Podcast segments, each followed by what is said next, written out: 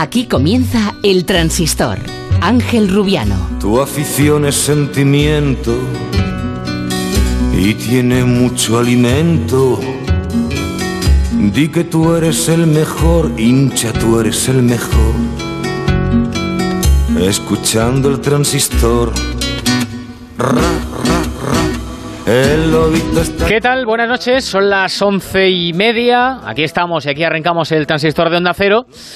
A ver, ahora estaremos en París, pero eh, por mucho que allí los aficionados del PSG se vuelvan locos y estén esperando a Messi por todas partes, de momento no le van a ver por allí, porque mientras no se termine de cerrar el acuerdo, que algo falta, aunque parece que prácticamente nada, que está todo prácticamente hecho, Mientras que no se termine de cerrar el acuerdo, Messi va a seguir en su casa de Castelldefels. De, de hecho, esta tarde eh, mientras que estaban esperando allí en Francia los aficionados del Paris Saint Germain, pues Messi estaba tranquilamente en su casa, en la piscina, eh, por cierto, junto a su amigo Luis Suárez, que ha ido a verle a, Barcelona.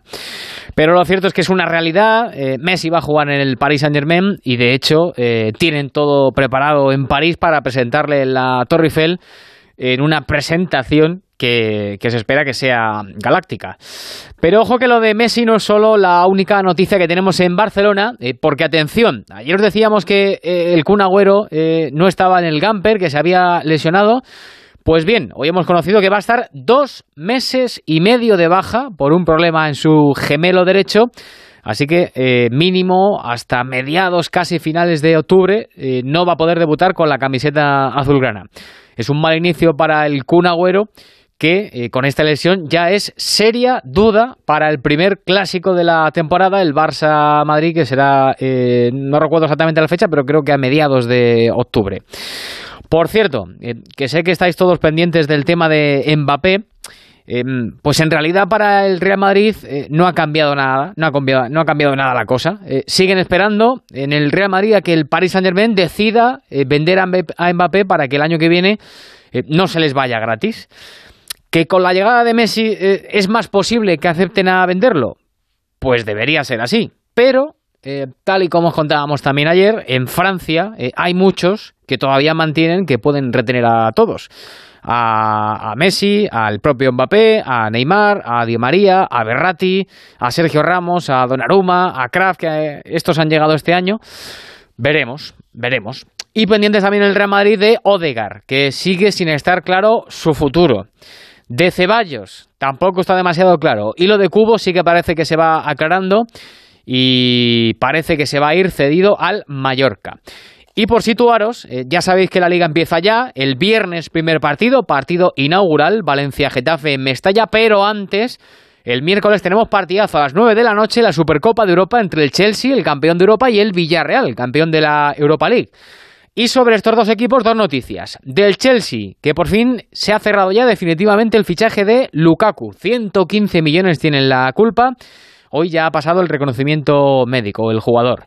Y en el Villarreal es casi como un fichaje, o mejor, es casi como un gran fichaje, porque Gerard Moreno ha renovado hasta el año 2027. Notición.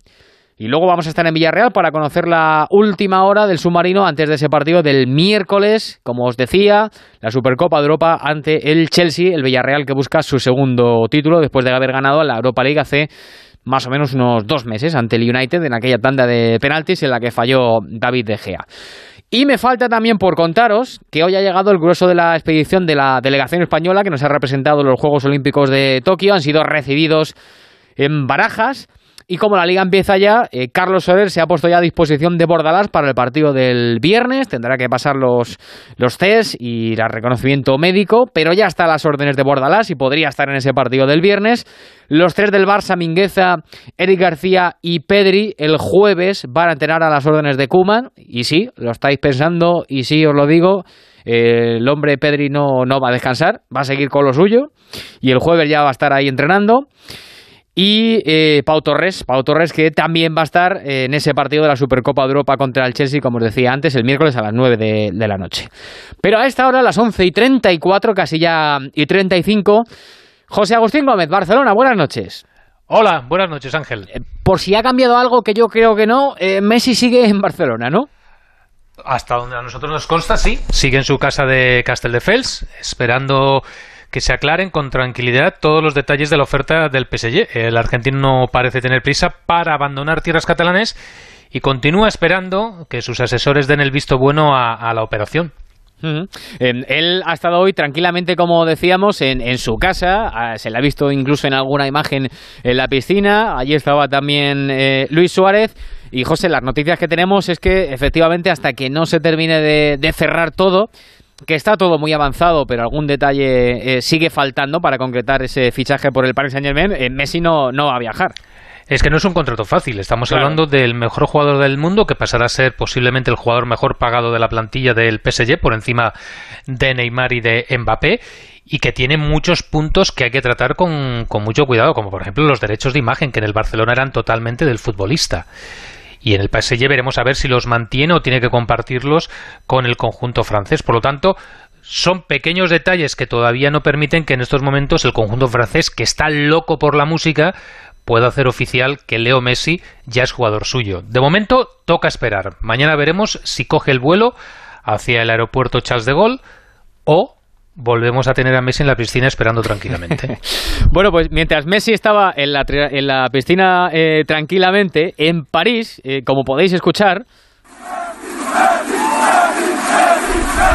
Pues gritos de Messi, Messi, un montón de aficionados del Paris Saint Germain que se han concentrado alrededor del, estadio del Parque de los Príncipes a ver si podían verle.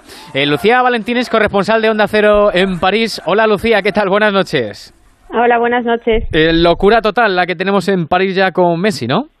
Sí, esto recuerda mucho, la verdad, la llegada de Neymar, porque está haciendo una locura desde ayer. Están acampando prácticamente delante del aeropuerto de, del Bourget, de Charles de Gaulle, y, y, hoy ha sido ya delante del Parque de los Príncipes, del estadio del PSG aunque les repiten y les repiten que Messi no ha llegado, que todavía no va a llegar, que probablemente no llegará hoy, que no llegará quizá mañana, pero nada, que se quieren quedar y gritan, queremos verlo, queremos verlo, y no se quieren ir. O sea que les dicen que, que todavía no llega, que todavía no llega, pero, pero no se lo acaban de querer, ¿no? Y allí están. Sí, sí, pero se lo repiten, incluso los policías le dicen, pero vete a tu casa, le dicen que no me quiero ir, que yo quiero ver a Messi, y dice, pero que no está aquí, da igual. en, Lucía, eh, los medios franceses, ¿qué dicen? Eh, supongo que eh, prácticamente... Está haciendo una locura también. Sí, ocupan gran parte de los titulares de los periódicos y, de los espacios en los telediarios, entiendo, ¿no? Y la radio. Sí, claro, sobre todo la prensa deportiva que, que bueno, eh, la verdad que está siendo una cacofonía. Para, para dejarlo claro es que unos dicen una cosa y los otros dicen la contraria. Por ejemplo, de lo que hablabas, la Torre Eiffel. Por un lado se está hablando de que sí, que será la misma presentación que Neymar, que será delante de la Torre Eiffel, pero desde, por ejemplo, desde otros periodistas deportivos dicen ya que no, que no será delante de la Torre Eiffel. Unos hablaban que sería hoy, otros hablaban que sería mañana, otros hablaban que será el miércoles, que será más tarde. Eh, básicamente rumor tras rumor tras rumor. Eh, hoy, por ejemplo, a las 12 estaban seguros de que, de que Messi estaba en un avión ya y la una ha llegado, las dos han llegado y no estaba, Messi no llegaba. está siendo la verdad una locura de, rumores y contrarrumores. Bueno, pues así está, así está París, la capital de Francia, esperando a Messi. Pero, pero, pero, se lo decimos, seguro que hay más de un aficionado eh, francés escuchando el transistor a esta hora de la noche, porque se puede escuchar a través de onda ondacero.es y también en el podcast que todavía no, que hasta que no se cierre Messi no, no va a ir para allá. Eh, si alguien te pregunta, eh, Lucía, se lo dices, ¿eh? que todavía no, que primero se tiene que cerrar y luego ya irá Messi para allá. Se lo comenta de da igual, no me van a creer. Por mucho que se lo digan, no me van a creer, así que ahí se quedarán esperando a Messi. hasta mañana, Lucía, un beso fuerte. Hasta mañana. Hasta luego. Eh, José, a ver, preguntas que te tengo que hacer. lo primero, ¿dónde está Joel Laporta, el presidente del Barça? De vacaciones en las Islas Pitiusas, en Ibiza. Vale, ahí está de momento descansando el, presidente. Em, y el avión de Messi em, sigue preparado, ¿no? Ese avión privado, eh, supongo que el piloto, pues no sé si estará haciendo horas extra o a lo mejor está ahí con, con, el teléfono a tope de batería por si en algún momento tiene que salir para allá, ¿no? Yo creo que tiene un coche en la puerta de su domicilio o del hotel donde se encuentra en estos momentos porque en cuanto el jeque llame tendrá que salir volando hacia el aeropuerto, a la zona de vuelos privados para recoger a Leo Messi y viajar porque, repito, eh, en el PSG están locos por poder anunciar ya, ya, pero ya. O sea, no quieren esperar ni dos horas ni tres. Si pueden hacerlo ya, que Leo Messi es jugador del, del conjunto parisino. Es, es, la obsesión que tiene ahora mismo, poder juntar a, a, todas las estrellas que ya tienen con el crack argentino para poder presumir de tener posiblemente la mejor plantilla de Europa en estos momentos, que es decir, la mejor plantilla del mundo. Bueno, eh, ayer nos contaba Alfredo Martínez eh, la dimisión de un miembro del club, concretamente de Jauma Llopis, miembro hasta ayer de la comisión Spy Barça, y ayer dimitía con una carta en la que se mostraba muy decepcionado con Joan, con Joan Laporta. Señor Llopis, ¿qué tal? Buenas noches. Hola, buenas noches. Eh, usted es la única persona en el club que ha dimitido eh, como miembro, eh, como digo, sí. de la comisión desde Spy Barça. Em, ¿Por qué lo hizo? Bien, pues uh, lo hice por una decepción uh, por parte de Joan Laporta y para tener la libertad de poder opinar uh, todo lo que pienso sobre el tema Messi y también para exigir, para exigir eh, el derecho que tenemos todos los socios del Fútbol Club Barcelona a la transparencia. Porque evidentemente eh, que en el transcurso de unas pocas horas, eh, menos de 24, de firmarse ya con los abogados de ambas partes listos para firmar el contrato de Messi, pues uh, hubo un cambio copernicano mm. y eh, se le dijo a Jorge Messi pues que no se firmaba este contrato del cual ya había un acuerdo. Eh, no sabemos qué ocurrió en estas horas y más o menos por las informaciones que hemos ido teniendo sí que uh, sabemos que ocurrieron cosas con CVC, con la Superliga, con Florentino Pérez, etcétera pero eh, básicamente mi dimisión es por esto, ¿no? Decepción con Joan Laporta porque no ha cumplido su promesa electoral.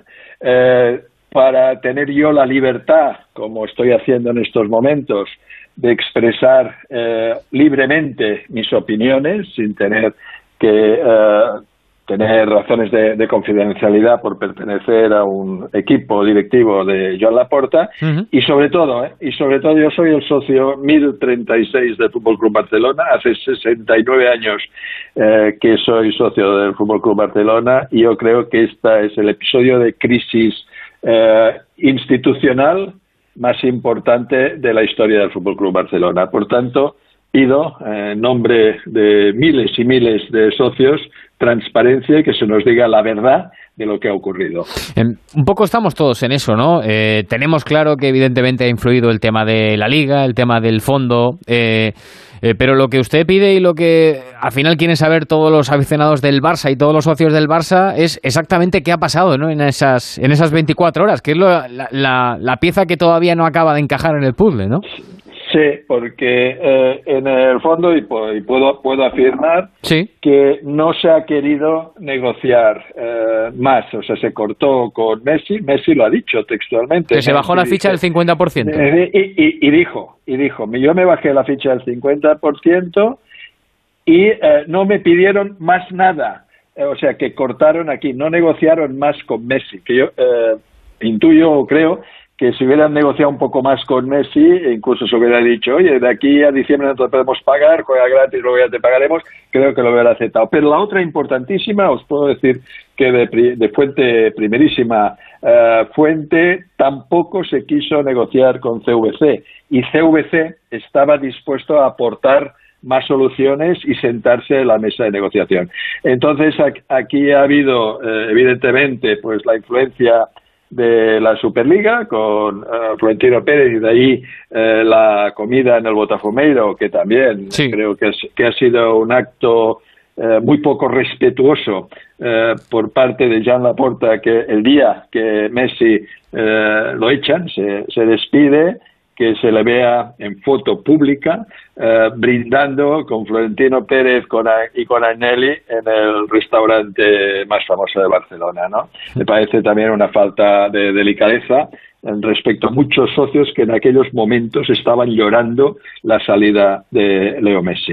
Eh, ¿Usted finalmente piensa que eh, Laporta no ha querido eh, renovar a Messi?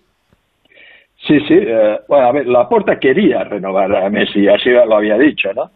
Pero al final eh, le han convencido su nuevo CEO yo creo, eh, con una, es un caso de absoluta miopía financiera y de marketing y una quiebra total emocional. ¿no? Eh, su nuevo CEO, mirando solamente los números a corto plazo, eh, ha visto que se ahorraban estos 50 millones de Messi. Pero hoy mismo ha salido la noticia por una organización tan prestigiosa como eh, eh, Brand Finance de que el Fútbol Club Barcelona pierde ya 137 millones de euros de valor por eh, la reducción en, en, los sponsors y patrocinadores y también por la reducción obvia de el merchandising. Por tanto, es una no, no dudo de que Ferran Reverter ha sido un excelente ejecutivo en una compañía como MediaMarkt en Alemania, pero eh, el Fútbol Club Barcelona eh, no es una multinacional clásica, sino que es eh, una, una, empresa que sí, que es multinacional, pero pertenece a 145.000 socios y tiene un componente sentimental y emocional que quizá no se ha tenido en cuenta. Y además, Tampoco seguramente se ha tenido en cuenta estas pérdidas que sufrirá sin duda el Fútbol Club Barcelona eh, de orden financiero, porque la Superliga veremos eh, cuándo será. Eh, igual puede durar dos o tres años si es que viene. Y mientras tanto, ¿qué habremos hecho?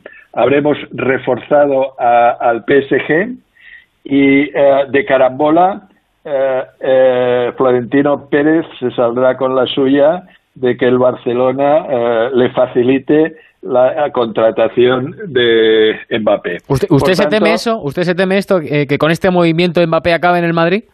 Sí, sí, evidentemente, claro, claro. Es, eh, creo que sí.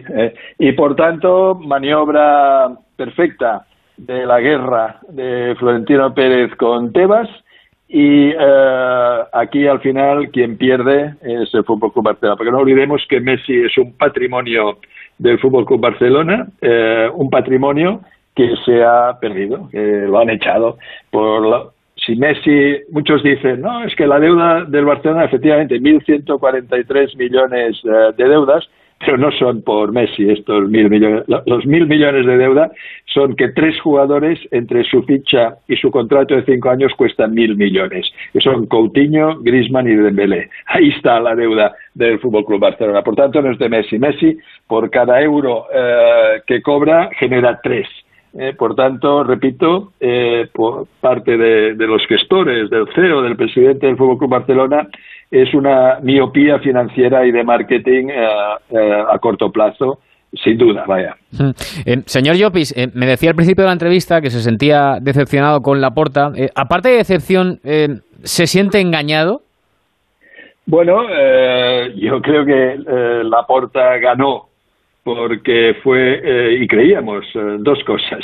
Primero, que era el único capaz de lograr, y así lo decía, y lo dijo durante toda la campaña, de que Messi era él, lo arreglaba con un asado, eh, y la otra, porque creíamos que era el único capaz de eh, enfrentarse al poder eh, de Florentino Pérez. Y vaya, ni una cosa ni la otra, al contrario, Messi se va y la porta hace seguidismo de Florentino Pérez. Y eh, la última, señor Llopis, ¿ha hablado con Laporta o alguien cercano a, a Laporta después de su dimisión? A ver, eh, Laporta no me ha contestado, pero sí su hermano eh, me ha insultado, su hermano me ha insultado, y los que eran mis jefes en la comisión Spy Barça, pues han estado muy correctos es eh, Elena Ford y Jordi Llaurado, eran los eh, responsables eh, máximos de Spy Barça. Mm, les ha sabido, sabe mal que, yo haya dimitido, me, me, han dicho que sí, que lo sienten y que yo tenía que haber hablado antes con, con John Laporta, pero, pero no, no, eh, nada más. ¿eh? Pero ya no está de vacaciones en Ibiza ¿eh? y no me ha contestado. Pues mejor no le pregunto qué es lo que le ha puesto el, hermano de Joan Laporta. Lo vamos a dejar ahí. Lo vamos a dejar Muy bien, mejor. sí. Muy bien. Señor Llopis, le agradezco sus explicaciones aquí en el Transistor de Onda Cero. Eh, cuídese mucho. Muchas gracias. Muy bien, gracias. Hasta, luego. Eh, José Agustín, no te muevas un minuto y sigo contigo que hay muchas cosas más que contar. Por ejemplo, la lesión del CUM, lo de un tití, en fin, que nadie se mueva. En Onda Cero seguimos en el Transistor. Ángel Rubiano.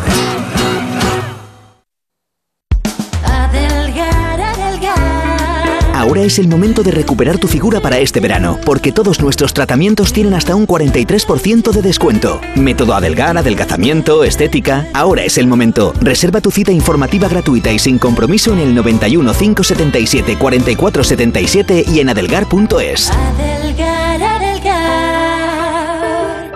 Algunos coleccionan sellos y otros son coleccionistas de vida, cazadores que salen a por ella, que saben que hay que exprimirla antes de que se escape y cuando se escape, volver a perseguirla y no parar nunca. Si la vida es un viaje, que sea el mejor de tu vida. Del 14 de julio al 31 de agosto, un Audi A1 o Sportback puede ser tuyo por 210 euros al mes y entrada de 6.545 euros. Time to live, time to Audi. Descubre esta oferta en Audi Retail Madrid, a la vanguardia del servicio.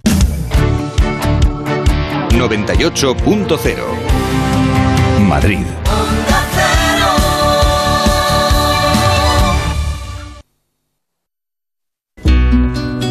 El transistor.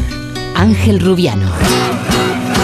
Bueno, son las 11 y 51 minutos. Eh, me tiene que contar ahora José Agustín la lesión del Kun Agüero, el cabreo de un tití, los casi 30.000 aficionados que va a haber contra la Real Sociedad en el primer partido de Liga en el Camp Nou y más cosas, pero eh, quiero volver a Francia, eh, volver a Francia porque un grupo de socios del Barça Atención, ha interpuesto una queja formal ante la Comisión Europea para intentar parar de tener el fichaje de Messi por el PSG, por aquello de que el Paris Saint-Germain no cumpliría el fair play financiero.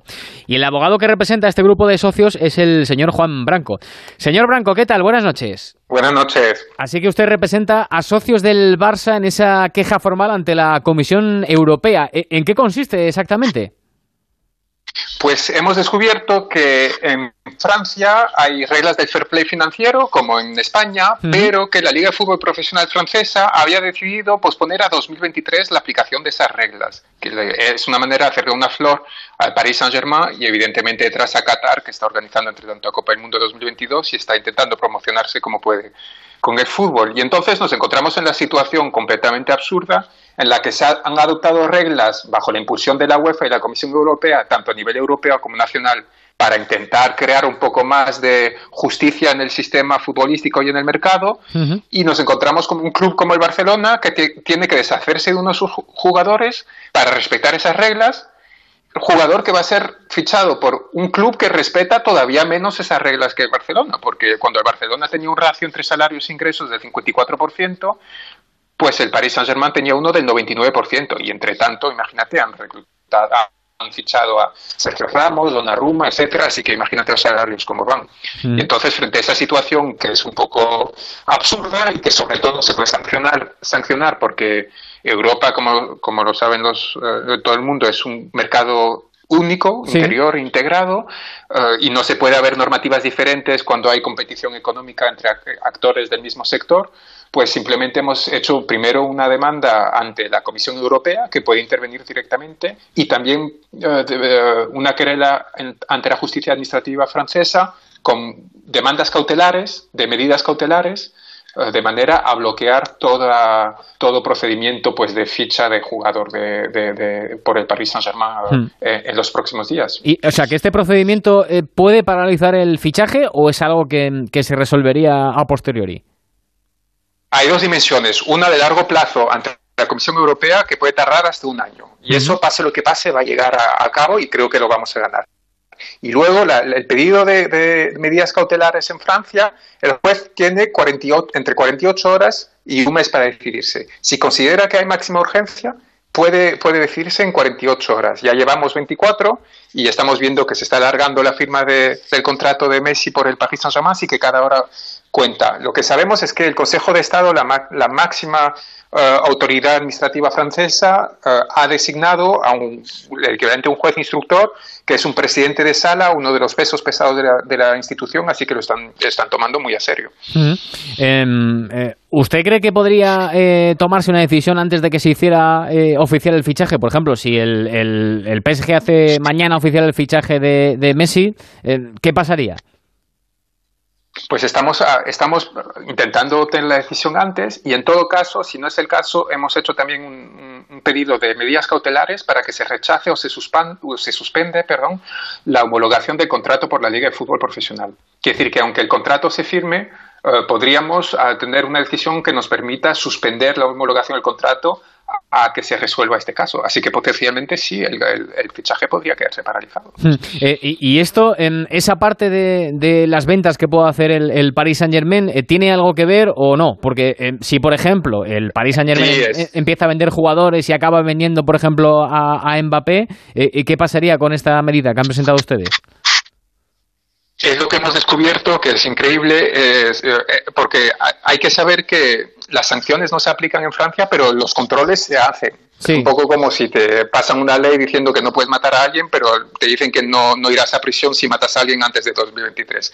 Bueno, y en ese control, el Paris Saint-Germain ha tenido que presentar sus cuentas provisionales para esta temporada que viene, la 2021-2022, uh -huh. y en ella anuncia entre 200 y 300 millones de euros de pérdidas que ya es enorme, pero más interesante, anuncia que va a recibir 180 millones de euros de fichajes.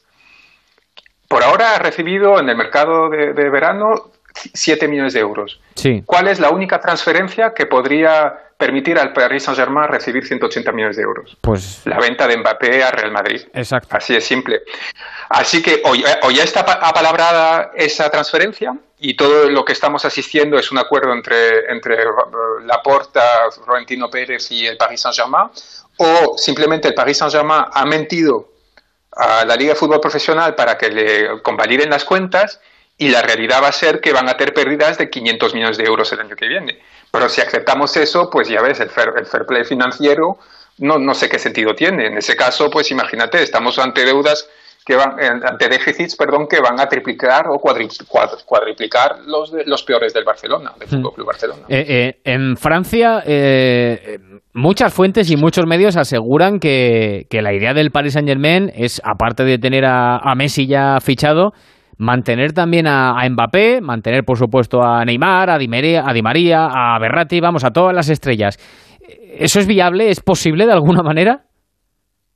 Pues como le han hecho esa flor a Qatar y al Paris Saint-Germain, la Liga Fútbol Profesional Francesa, teóricamente sí. Claro, no, porque, no hay ningún tipo de sanción prevista. Porque la sanción sería. Sí, la sanción llegaría, perdone, señor Branco, eh, a partir del 2023. Lo que, hace, lo que hace el Paris Saint-Germain es decir, mire, eh, me van a sancionar, pero vale, como llegará en 2023, yo voy a hacer lo que me dé la gana es aún peor que eso. No, la sanción no va a llegar en 2023. A partir de 2023, a partir de las cuentas del 2023-2024, van a poder uh, hacer sanciones. Porque decir que de, de, hasta ese momento van a poder afichar a quien les dé la gana. Ahora hay rumores como que, quieren comprar a Pogba además de Messi, de, perdón, fichar a Pogba el año que viene de, después de Messi. Pueden continuar a, fichar pues el ex capitán de Real Madrid como Sergio Ramos, el ex capitán del Milán como Donnarumma, el ex jugador estrella del Barcelona como Messi, y pueden continuar hasta haberse secado todos los clubes europeos. Y eso, eso por culpa de esa normativa específica que no tiene ningún sentido, que crea una distorsión de competencia enorme en el seno de la Unión Europea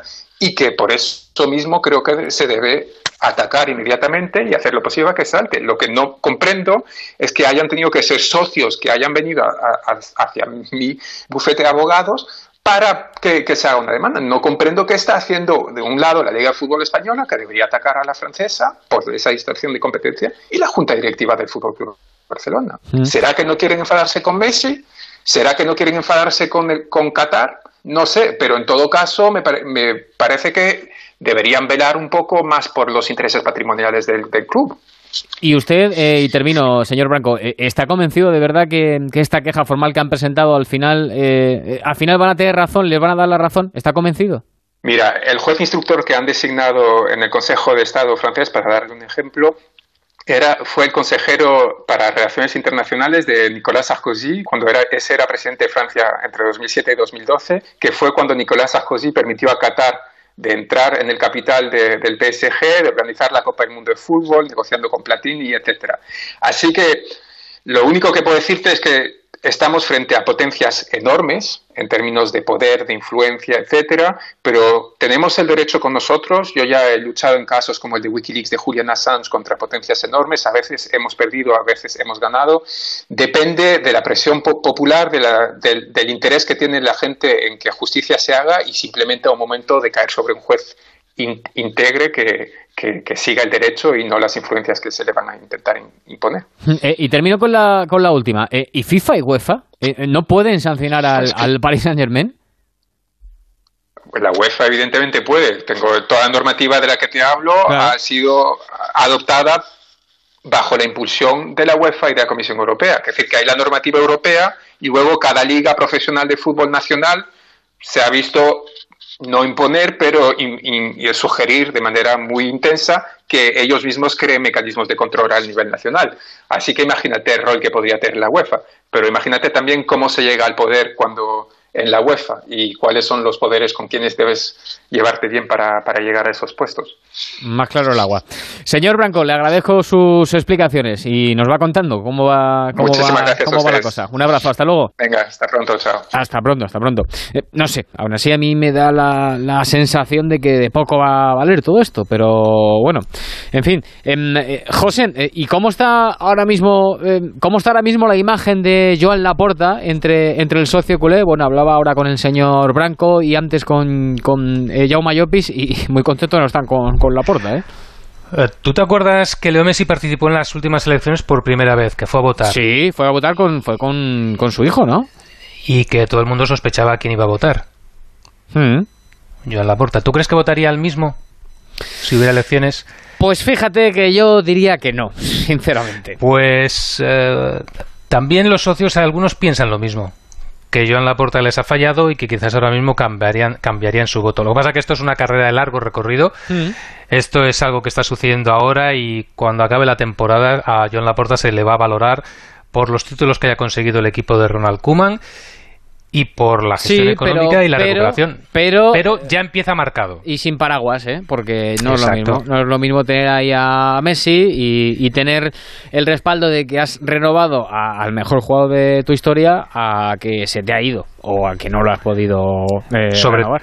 Sobre todo cuando era una de tus banderas en las mm. elecciones y quizás por la que muchos aficionados te votaron porque presumías al menos de que eres el único presidente que podría convencer a Messi para que continuara. Hmm. Lo convenció, es cierto, lo convenció. Sí, sí Pero no continúa. Exacto. Eh, por cierto, ayer hablábamos, José, eh, em, de que no habíamos visto ninguna imagen en la despedida de Messi, la rueda de prensa de Messi, entre Joan Laporta y el, y el propio Messi. Que, por ejemplo, por ejemplo, por ejemplo, así, eh, por hacer una comparación, y seguramente se fue de otra manera también bastante negativa. Sergio Ramos sí se fotografió con el presidente del Real Madrid, Florentino Pérez. Sin embargo, no vimos imagen junta de, de, Messi y Laporta. Hoy sí que ha salido una imagen y no les deja, no le deja en muy buen lugar a Laporta, ¿eh? Sí, ayer ya habíamos hablado de que eh, cuando se refería a Laporta lo hacía con cierta frialdad en su discurso de Leo Messi.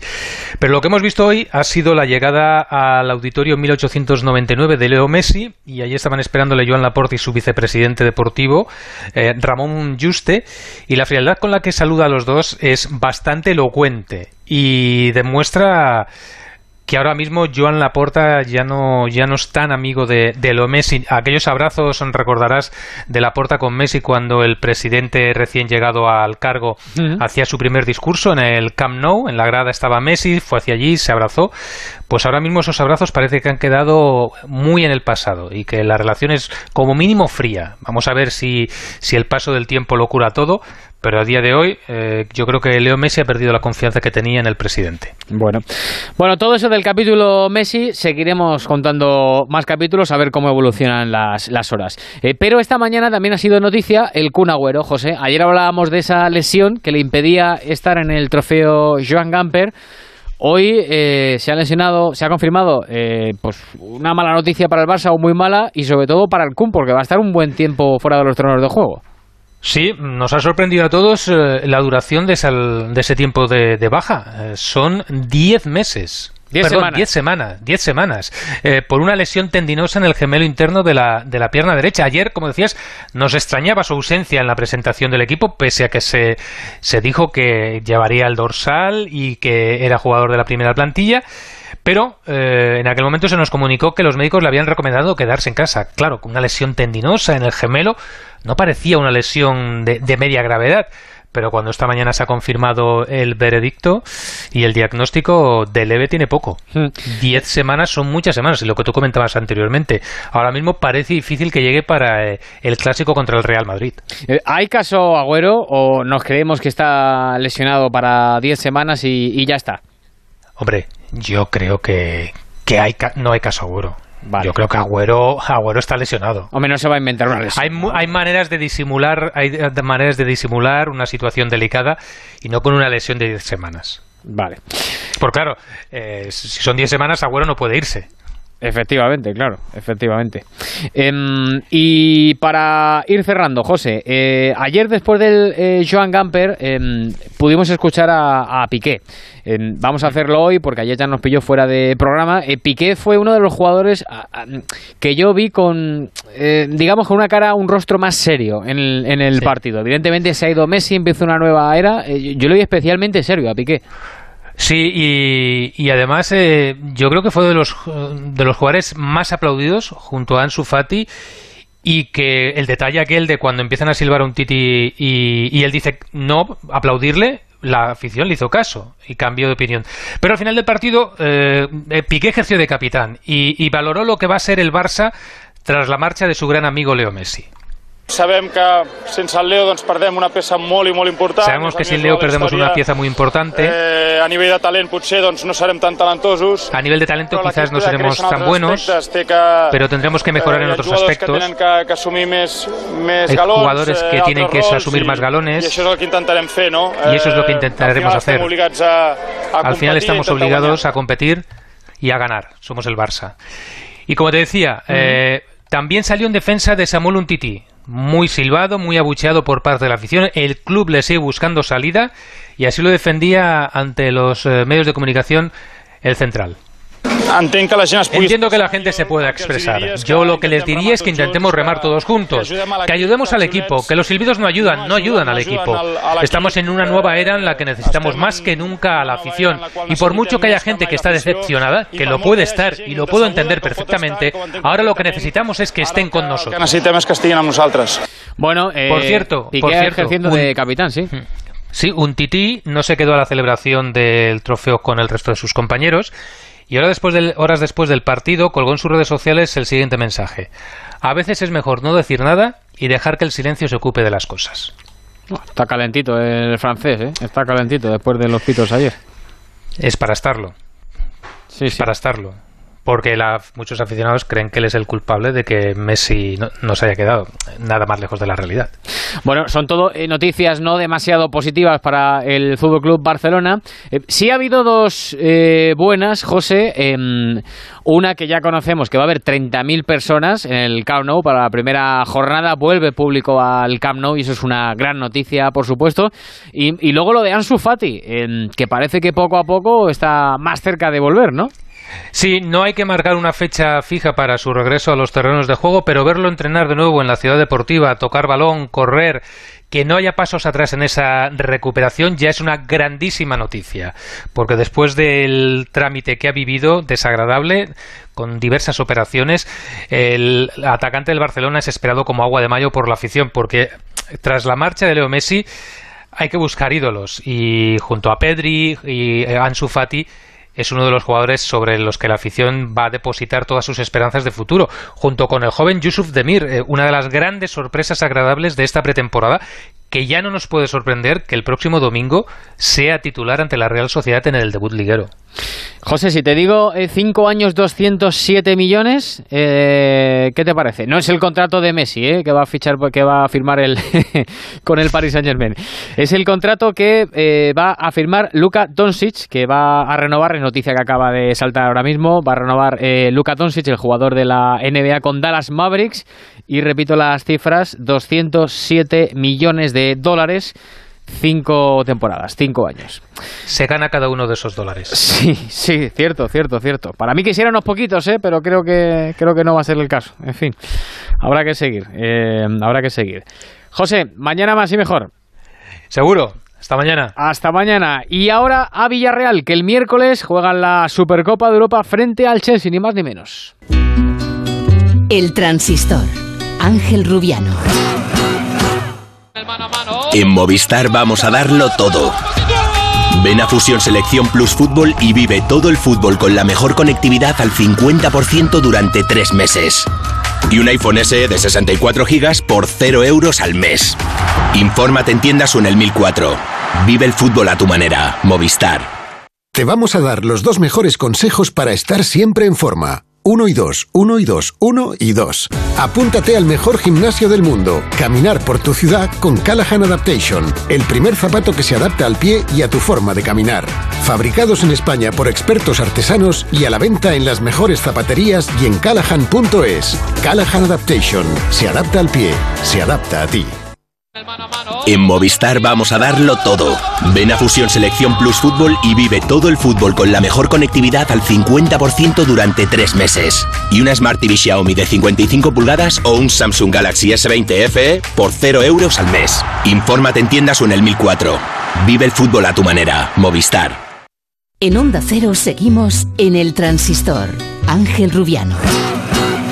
Bueno, va a ser el miércoles a las 9 de la noche en Belfast, en el Estadio Nacional de Belfast, de Belfast y se van a entrenar, se van a enfrentar el Chelsea, el campeón de la Champions, y el Villarreal, el actual campeón de la Europa League. Así que el Villarreal puede ganar su segundo título en apenas dos meses, si es que no me corrige Víctor Franch. ¿Qué tal, Víctor? Buenas noches. ¿Qué tal? Buenas, no, no te corrijo. No está mal, ¿eh? Dos títulos en dos meses. Ya te digo, ya te digo. Qué, qué alegría si lo conseguimos el miércoles contra, contra el Chelsea. Pero bueno, eh, paso a paso. Aparte que eh, no va a ser fácil, ¿eh? Porque, porque es el Chelsea, es el campeón de Europa, tienen, tienen un equipazo. Y luego además el Villarreal va con bastantes bajas, ¿no? Sí, la verdad que el Villarreal llega en un momento de forma especialmente complicado porque ha sido un verano muy difícil, muy difícil para el Villarreal.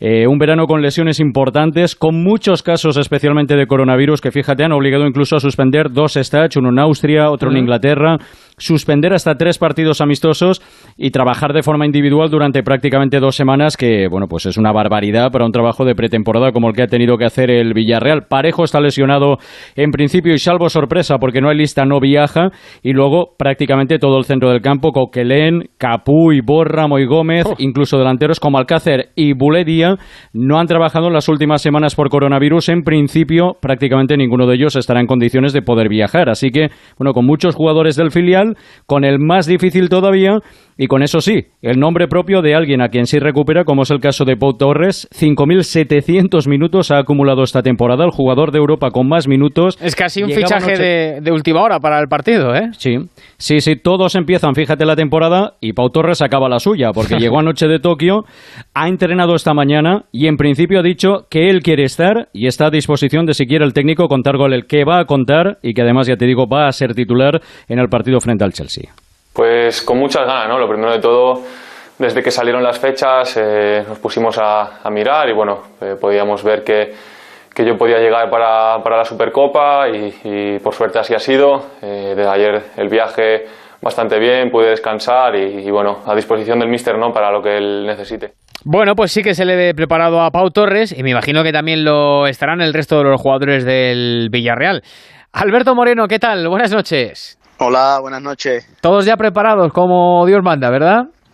Pues sí, la verdad que ya estamos deseando que llegue ya esa final que tanto deseamos. Sí, señor, sí, señor. Oye, que una pena todas las bajas que tenéis, que me estaba contando ahora mi compañero Víctor Fran, ¿no? Sí, bueno, la verdad que hemos tenido una pretemporada un poco, un poco rara, un poco atípica por el tema de que teníamos como una pretemporada ya súper planificada y todo y al final pues lo que tú has dicho por, por varios eh, compañeros que, que han dado positivo en COVID pues al final hemos tenido que dejar incluso tres, cuatro días de entrenar, eh, todos los días con las pruebas, hemos tenido que hacer entrenamientos individuales, no podíamos entrenar en grupo, entonces, bueno, han sido una, un- unas cosas que, que han venido, pero bueno, yo creo que el equipo está preparado para, para esa final. Sabemos que es un grandísimo Chelsea, un equipazo. Pero bueno, eh, también gracias a Dios hemos recuperado ya hoy a Iborra y Moy Gómez.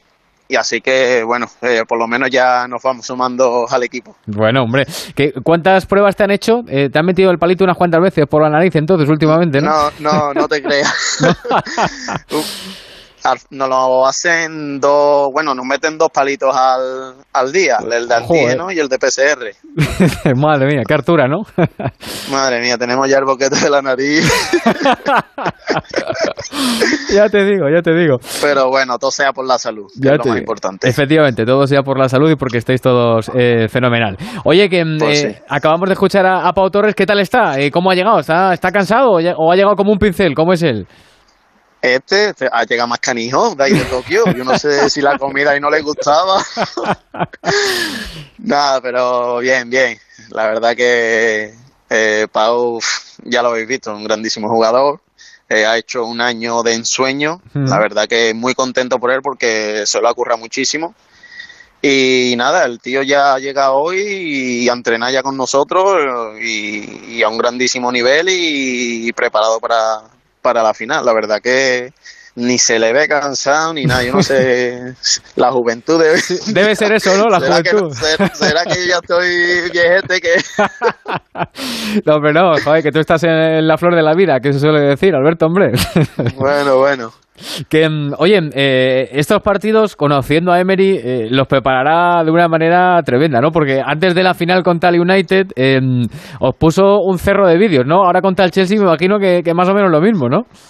Pues sí, lo mismo, lo mismo, la verdad. La verdad que Unai, eh, estudiando a los, a los rivales, eh, para mí es de los mejores, la verdad. Y sí que es verdad que llevamos ya unos días trabajando el Chelsea, mirando cositas sobre ellos y estudiándolos un poco para llegar lo más preparados posible a, esa final. Hmm. ¿Y qué hacía Emery? Eh, eh, eh, ¿Os ponía vídeos de Lukaku por si acaso lo fichaban antes? Lo, han fichado, pero no, no, llega, no llega. Todavía, de Lukaku todavía no nos han puesto vídeos. no llega, no llega al partido. ya en el campo pues trabajamos ya cómo ellos se mueven tácticamente, lo que tenemos que hacer, lo que no, la estrategia, tú sabes, ya vamos estudiándolos un poco más porque al final, lo que te he dicho antes, es un grandísimo equipo y hay que buscarle las cosquillas por, por algún lado. Sí, señor, sí, señor.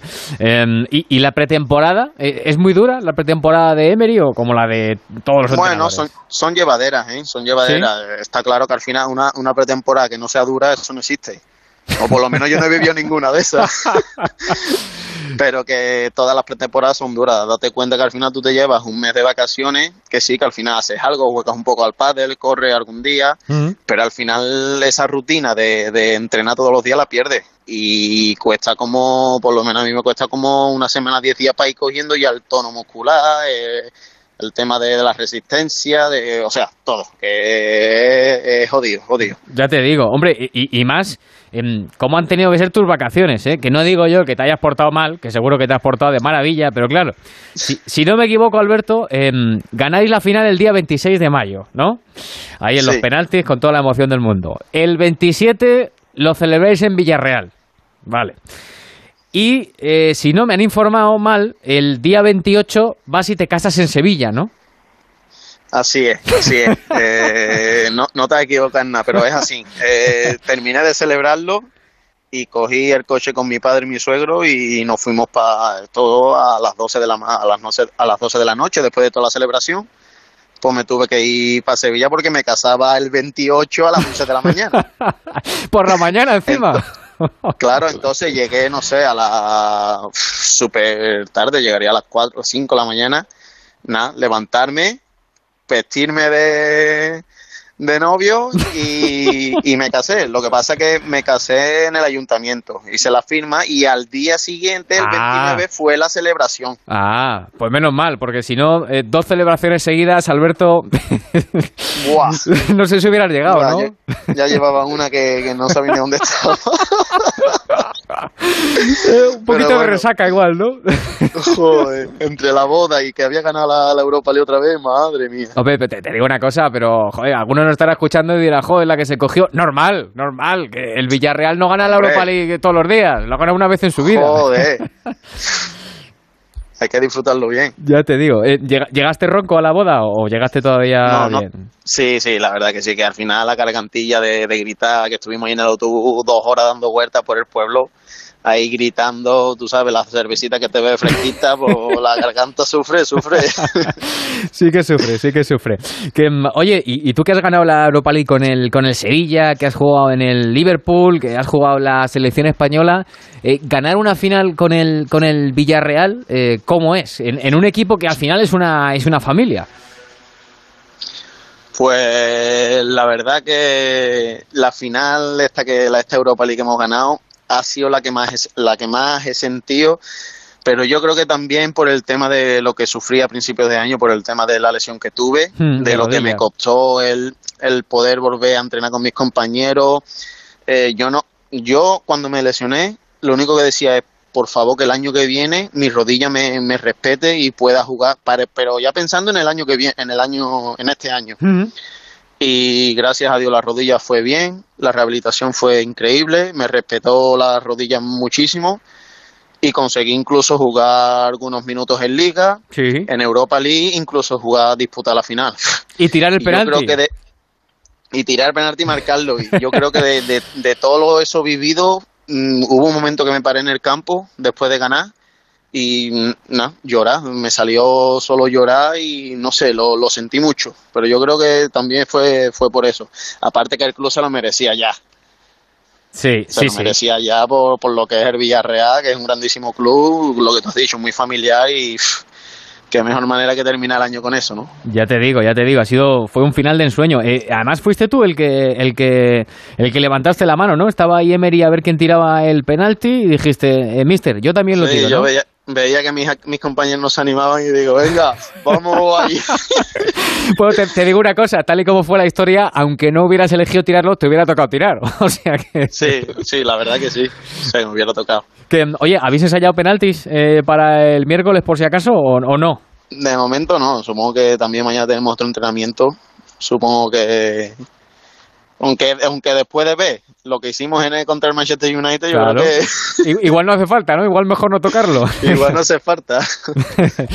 Oye, Alberto, en, las dos últimas, que hoy también hemos sabido que ha renovado eh, Gerard Moreno hasta el año 2027. igual te lo estoy contando yo ahora porque se ha sabido hace nada, hace un ratito. Eh, vaya pues notición, pues ¿no? Me das, me das, una maravillosa noticia. Has visto, ¿eh? que vaya notición, ¿eh? Pues me alegro muchísimo, me alegro muchísimo que Gerard se quede con nosotros. Es que, es que para, para el Villarreal, bueno, todos son muy importantes, pero este tío arriba marca las diferencias, es muy bueno, Es muy bueno, es muy bueno. De verdad que y cada día que pasa, tío, las cosas que hace y no sé, tío, es que es muy bueno, es muy bueno. Y la verdad que ya te digo, me has dado una grandísima noticia y mañana le daré un grandísimo abrazo a, Le diré, ole tu hijo, ole tú. y, le dices que tú también quieres renovar hasta el 2027 también, ¿eh? Se lo dices. habla con el Presi, a ver si me renueva a mí algo yo. Habla, habla con el Presi. Oye, y la, y la última, y esta es una curiosidad más que, más que otra cosa. Em, que se vaya Messi es un alivio por no tenerle enfrente. Además, tú que juegas ahí de lateral izquierdo y te lo habrás encontrado por tu lado en, casi todos los partidos. ¿O es una pena no disfrutarle aunque sea de rival? Pues las dos. Es un alivio porque al final es que Messi te decide muchísimos partidos de, la liga. Y en esa parte sí que es un alivio, porque el no verlo por el campo ya, ya lo dices tú, ya no está este, no nos puede hacer lío pero sí que es verdad que no sé, yo pienso que la liga va a perder un poco, pero pero bueno, él ha decidido eso y bueno, más bien más bien el Barça, yo creo ha decidido eso, o la Porta. Sí, bueno. pero que sí, yo por lo menos lo voy a echar de menos y su furbo, está claro. Sí. Pero no como rival. como rival no, ¿no? como rival que se vaya para otra liga. Eh, eh, entiendo que eh, al día siguiente, cuando después de la noticia, fliparíais en el vestuario, ¿no? Hablando todos de, pues joder, visto lo de Messi, ¿no? Fue, fue un día que terminamos un entrenamiento y llegó Manu Morlán y nos dijo que Messi se va del Barça. ¿Qué estás hablando, Manu? No sé qué. Que sí, que sí, que lo ha oficializado el Barcelona. buah, y ya, ya el tema era ese todo el día ahí hablando de, de Messi, que había dónde se iba, que no sé qué, que no sé cuánto. Madre mía. Sí, sí, pues, pues, más o menos como nosotros. Aquí en la radio también hemos hablado y estamos hablando un poquito, como comprenderás, de la marcha Increíble, la verdad que no veas. ¿eh? Ya te digo, ya te digo. Que ahora que nos toque la Champions, que si os toca contra el PSG con el equipito que están haciendo, fíjate. Bueno, nosotros quiero tener entendido, estamos en el bombo 1, ¿no? Sí, claro. Como, Nos tocaría solo supuestamente un, un, uno gordo, ¿no? Sí, bueno, pues, si, pues que os toque, si os tiene que tocar en octavos o en cuartos, eso sería buena señal, ¿no? Que os toque y ya está. Hombre, eso que estáis ahí. Eso que sí que hemos pasado en la clasificación de, de grupo. pues sí, pues sí, no estaría mal. Bueno, Alberto, que, que nada, que mucha suerte para, para el miércoles. Eh, me han dicho que vas a jugar, que vas a ser titular, así que, que, que nada, que vaya todo muy bien y que os traigáis la Supercopa Europa para acá. Venga, un abrazo muy grande, muchas gracias. Hasta luego, hasta luego. Eh, Víctor, que viajáis mañana y esta vez sin sustos con el presidente Fernando Rocha a la cabeza, ¿no? Esta vez no, no, no hay problema, no hay problema.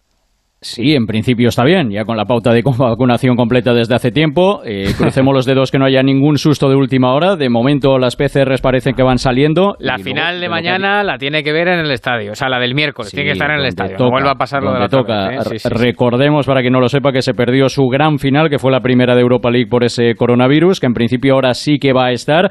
Y bueno, de lo que ha dicho Alberto Moreno, un par de noticias importantes, ¿eh? que Iborra y Moy Gómez, que eran de los que estaban ahí dudosos de si podían o no viajar, parece que al final sí que van a viajar eh, lo de Iborra es complicado porque fíjate que desde noviembre que se rompió los ligamentos no ha vuelto a jugar ni un minuto todavía. Con lo cual supongo que viaja, pero lo de jugar ya será otra cosa. Espera, eh, me estaba diciendo Anita, eh, Ana, y tiene toda la razón, que claro, el campeón de la liga francesa nos sigue pareciendo raro, pero es el Lille, no el Paris Saint Germain. Hmm. Así que el, en el bombo 1 está el Villarreal con los campeones de liga y el Villarreal como campeón de la Europa League, y en el bombo 2 pues está, entre otros, el, el, el, Paris Saint Germain. Bueno, en el Bombo 2 están el Madrid, el Barça, la Juve, el Paris Saint Germain, el Liverpool. hay, un, hay un Bombo 2 de campeonato. Sí, sí, ya te digo, ya te digo. Que, oye, viajan muchos aficionados, aparte de, de la expedición del Villarreal, aficionados van muchos al estadio. Bueno, pues van a ser algo más de 1.200. La verdad que es otra final condicionada también por la pandemia con, mm, poquitas entradas porque creo que van a ser 9.000 en el campo y para cada equipo tan solo había 1.500, con lo cual, bueno, pues unos 1.200 algo van a ser los del Villarreal que al final van a viajar. Ha sido un verano también bastante complicado, además con muchas restricciones eh, para poder entrar en, el Reino Unido. Así que, bueno, con ese apoyo va a contar un Villarreal Club de Fútbol eh, con ese nombre propio también que comentabais ahora mismo, ¿eh? el de Gerard Moreno y su renovación. Sí, que por cierto, que eh, eh, no lo hemos comentado, eh, ha sido en un acto que ha tenido lugar esta tarde en mm. Villarreal, que, presentaban, creo que es el documental precisamente de la final contra el Manchester, ¿no? De la Europa League. Sí, sí, sí, ha sido sorpresa porque la gente estaba concentrada en la Plaza Mayor de Villarreal para ver ese documental que, por cierto, está muy bien, que era para comenzar a calentar un poquito ya los ánimos y a la afición de cara al partido de este próximo miércoles. Y bueno, pues cuando ha acabado se ha anunciado que no se fuese la gente porque había una sorpresa. Y en medio de esa sorpresa, pues han ido dando algunas pistas, anunciando que un jugador podía renovar, que iba a ser hasta el año 2027 y ha aparecido sobre el escenario pues la mascota del Villarreal, que es un submarino amarillo. Han puesto música, la mascota ha bailado, han ido dando pistas y hasta que al más puro estilo más Singer, el programa televisivo de Antena 3, la gente ha comenzado a cantar Quítatela, quítatela sobre la, eh, la máscara. Se ha quitado la máscara y era Gerard Moreno. Claro, y así se ha anunciado la renovación de, de una forma muy novedosa y con un Gerard que ha estado en Plausoman y que ha estado muy bien. ¿eh? Pero, ¿y, quién ha hecho de los Javis y, y, de, y del resto del jurado? de, no, ha habido jurado, era, era el ah, público, era el público. era el público, que habían mil y pico personas. Ha estado bien porque cuando al final, un segundo antes de que se la quite, han dicho quién es, alguien del público se ha levantado y ha gritado Messi. a más de uno se le ha parado el corazón, ¿no? Pensando que iba a ser ya la gran bomba de Fernando Roche, pero no, bueno, ha estado, ha estado simpático y ha sido Gerard Moreno, que ha sido una gran noticia y una forma muy novedosa que, que me da la sensación que es la primera, pero que algún equipo va a copiar, ¿eh? Sí, sí, sí, sí, sí, sí. Hombre, claro, es que es un programa en el que tenemos en Antena 3, más Singer, así que es normal que lo copien. Pero bueno, para lo de Messi hay que vender eh, mucha más cerámica todavía de la que de la que venden, ¿eh? Lo veo un poco difícil de momento. Todavía más, todavía más. todavía más, todavía más de la mucha que venden. Mañana también más y mejor. Eh, Víctor, ya nos cuentas desde Belfast. Un abrazo. Ya desde Belfast te cuento. Venga, hasta luego. Hasta luego. Nos está esperando el presidente del COE, Alejandro Blanco. El transistor. Ángel Rubiano. Coche? Busca, compara y si alguien te paga más, ven a Ocasión Plus. Mejoramos cualquier tasación, mejor precio garantizado, pago en 30 minutos. Ocasión Plus. Ocasión Plus, nueve centros en Madrid. Localiza tu centro más cercano en ocasiónplus.com, abiertos sábados y domingos. Onda Cero, Madrid. Yo soy del Getafe y eso es lo bonito. Haga frío, llueva, yo me ponía mi chubasquero y al Getafe mi bufanda. Algo que no, que no se puede. Una cosa como, una alegría y yo qué sé. Si tuviera que animar a alguien para que viniese al Getafe, le diría que es una familia. Y decirle que todo el mundo que ha venido un día se ha quedado. Abónate en nuestro 75 aniversario desde 100 euros toda la temporada. Liga y Copa. Getafe Club de Fútbol.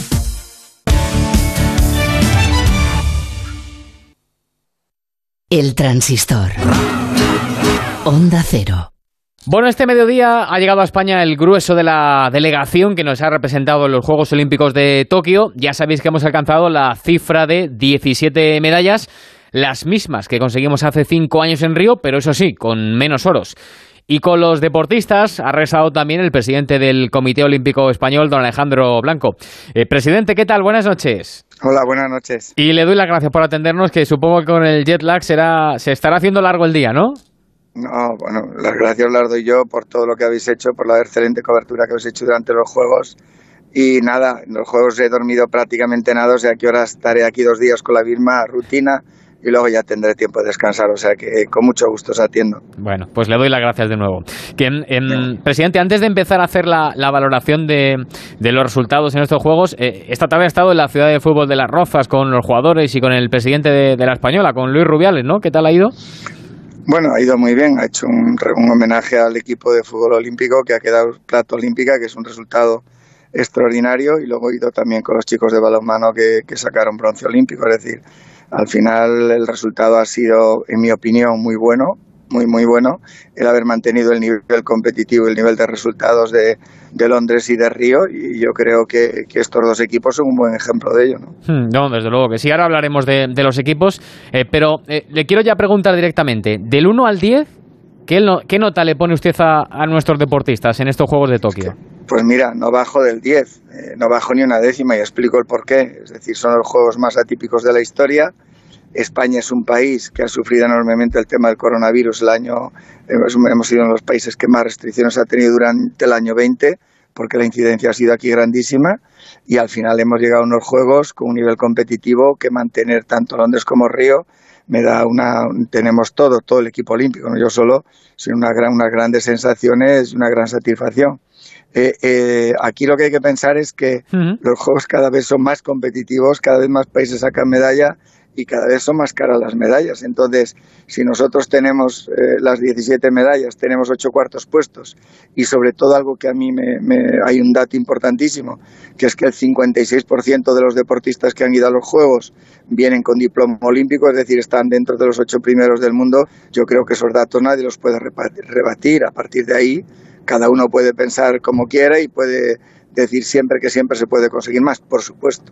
Siempre se puede conseguir más y también puede ser, como le ha pasado a muchos países, que fracasen en los Juegos, porque cada competición es diferente y los Juegos Olímpicos son las más fuertes del mundo, la hmm. competición más fuerte del mundo, ¿no? Sí, y, luego es verdad que un poco para, para defender eh, el, buen papel, digamos, de los nuestros, eh, también hay que decir que ha habido bajas eh, considerables, evidentemente, ¿no? Como la de John Rand con ese, con ese caso, ¿no? Con el de Rafa Nadal, la lesión de Rafa Nadal, Carolina Marín, Carolina Marín, Orlando Ortega también en el último momento, ha sido una pena también en estos casos. Bueno, y la lesión que le ha impedido competir en su categoría y que llevaba tres medallas olímpicas, que es Lidia Valentín. Es que me estás dando cinco nombres que todo el mundo a priori diría que, que, son cinco o seis medallas, ¿no? Pero yo creo que, mira, hay muchos datos importantes. El primero, hemos clasificado a 321 deportistas clasificados, que esa es la primera etapa y para mí es, es el mayor indicador del nivel de un país, deportivo de un país. Segundo, hemos clasificado a nueve equipos excepto el país organizador que los clasifica a todos por, por derecho, en los tres últimos juegos estamos Estados Unidos, Australia y España. De los nueve equipos, ocho equipos han entrado en, en, cuartos, es decir, son diploma. De los ocho equipos, cuatro han disputado medalla y de los cuatro han ganado tres medallas. Es decir, yo creo que no tenemos que mm, tenemos que aceptar la realidad. Este es nuestro nivel eh, estamos en un nivel muy alto tenemos deportistas maravillosos y en unos juegos te pueden salir mejor las o más medallas y o diplomas y en otros menos pero siempre compite el equipo español siempre compite. Y luego en este clima que hemos vivido y que lo sabe tu gente toda la que está allí yo creo que hemos sido más equipo olímpico que nunca. Pero no solo la familia olímpica la familia olímpica y los medios han formado una piña que hemos estado todos juntos defendiendo el deporte español y defendiendo a través de las acciones de nuestros deportistas el espíritu ganador que tiene y que le hemos transmitido a la sociedad. Hmm. Entonces yo te transmito no mi opinión personal, la mía y la del equipo. Estamos enormemente satisfechos de los Juegos Olímpicos de Tokio. Eh, le he escuchado al presidente que en relación inversión-resultados eh, ¿España es de largo la primera del mundo en estos Juegos? Claro, porque cuando tú vas al medallero, pues ves países que siempre sacan muchas más medallas que nosotros. Nosotros somos un país de 44 millones de habitantes o 45 millones. Sí. Y claro, no podemos competir con Estados Unidos, Australia, es evidente, en China, Japón, evidentemente, ¿no? Pero hay un ejemplo que está poniendo mucho una prensa, ¿no? El de Italia, ¿no? De Italia, Francia, bien, evidentemente. Pero bueno, habría que hacer tantas consideraciones, pero para no aburrir a nuestros, a nuestros oyentes, solo decirte una cosa. El dinero que reciben las federaciones españolas en Italia en un año es más que el que reciben las federaciones españolas en cuatro. Esta es una realidad. Eh, eh, y una federación por concretar, concretar, presidente, eh, en Italia, ¿cuánto se invierte en las federaciones al año? En Italia, en federaciones, primero, el deporte lo lleva el Comité Olímpico del país. El gobierno legisla y da el dinero, pero la política deportiva la lleva el Comité olímpico del país y la media de un año, un año puede ser 300 y otro año 400 millones a las federaciones. Nosotros, y eso que el gobierno español, al que le doy las gracias, ha aumentado el presupuesto, la subvención para federaciones son 54 millones, 55 millones. Entonces, no podemos, nosotros no podemos hacer un estudio de medallas numérico nada más. Hay que ver cuál es la inversión y a partir de ahí ver que en los el cociente resultados-inversión a España lo coloca en el primer país del mundo y en el más admirado porque nosotros tenemos grandísimos deportistas en muchas especialidades. No somos un país que destaque por tener dos o tres especialidades en las cuales saca 10 o 12 medallas. Hmm. Eh, em, bueno, evidentemente, em, eh, presidente, a todos nos gustaría ganar más medallas. Eh, los deportistas que se cuelgan medallas y que son españoles, por supuesto que son España. Y entonces aquí hay una, una pregunta que se hace todo el mundo, es si se debe invertir más en deporte o si hay que priorizar, por ejemplo, ayer me lo decía Santi Segurola, que antes que el deporte está la sanidad, está la igualdad, está la, la educación. Eh, no sé cuál es su opinión. Evidentemente, claro, es más importante la sanidad, la igualdad, la, educación y muchas más otras cosas que el deporte. Pero ¿se debe invertir más? ¿Tenemos que invertir más en el deporte? Bueno, yo creo que no creo que la inversión que se haga en deporte en unos presupuestos generales del Estado ataquen a una disminución en sanidad, ¿no? Yo creo que, que no tiene nada que ver una cosa con la otra. En unos presupuestos generales del Estado, el dar al deporte 40, 60, 80, 100 millones no modifica en absoluto para nada el presupuesto que afecte a temas tan importantes como son la educación o la sanidad.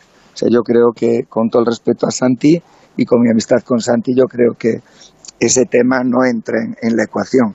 Aquí lo que hay que pensar es si nosotros queremos hacer una política de deporte que no solo sea la política del deporte resultado, sino hablar de una, de una promoción del deporte, de detección de talentos, asociar el deporte con la educación, con la cultura, con la salud, con la investigación, con la innovación, asociar el deporte con los puestos de trabajo, con la representación de España, es decir, al final el deporte afecta a todos los ministerios. Entonces, si queremos hacer y considerar el deporte como un todo, que es lo que hacen algunos países, pues podremos avanzar. Si no, podemos, si no pues lo que tendremos es que vivir de él con el dinero que tenemos, sacar los mejores resultados que podamos y quedar satisfecho con todo lo que se consiga. ¿no? Hmm. Yo no creo que, de verdad, o sea, creo que es un momento para hacer un estudio profundo Yo estoy insistiendo mucho en hablar del modelo del deporte de los próximos 30 años y saber qué queremos del deporte.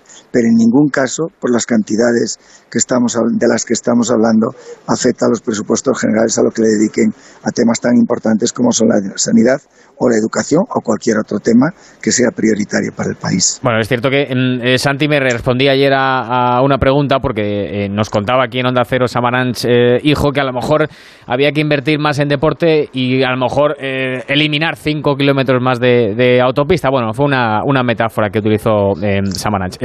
pero le quería preguntar también, claro, quizá también el hecho de tener cinco secretarios de Estado para el deporte en cinco años, pues no es lo más conveniente.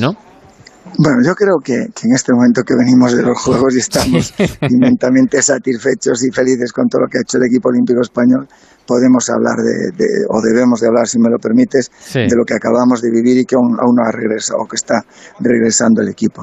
Yo creo que lo que te decía antes para mí es lo más importante, dimensionar bien el deporte. Yo creo sinceramente que si tú asocias el deporte a todos estos aspectos que yo he dicho antes, cualquier gobierno no es, no es un presupuesto superior para el deporte en números, mm, digamos, estrictos, porque si tú lo asocias con campañas de salud, con campañas de educación, con campañas de innovación, con campañas de investigación, con los puestos de trabajo, al final todo lo demás que le des al deporte lo vas a ahorrar en otros parámetros, ¿no? Entonces yo creo que es, es un debate muy importante, muy serio, que hay que hacer con muchísima tranquilidad, pero sobre todo definir qué queremos, o sea, qué es lo que queremos para el deporte, cuál es el modelo del deporte, qué es lo que han hecho otros países si y los países avanzados, si seguimos pensando que el deporte nos vale como deporte resultado de fin de semana, de los fines de semana y el deporte español está teniendo triunfos cada fin de semana en muchas disciplinas, pues nos quedamos ahí.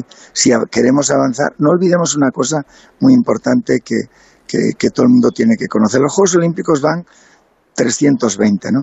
Deportistas de alto nivel en España tenemos 5.000 eh, deportistas federados del orden de 3.800.000, pero en España practican deporte 26 millones de personas.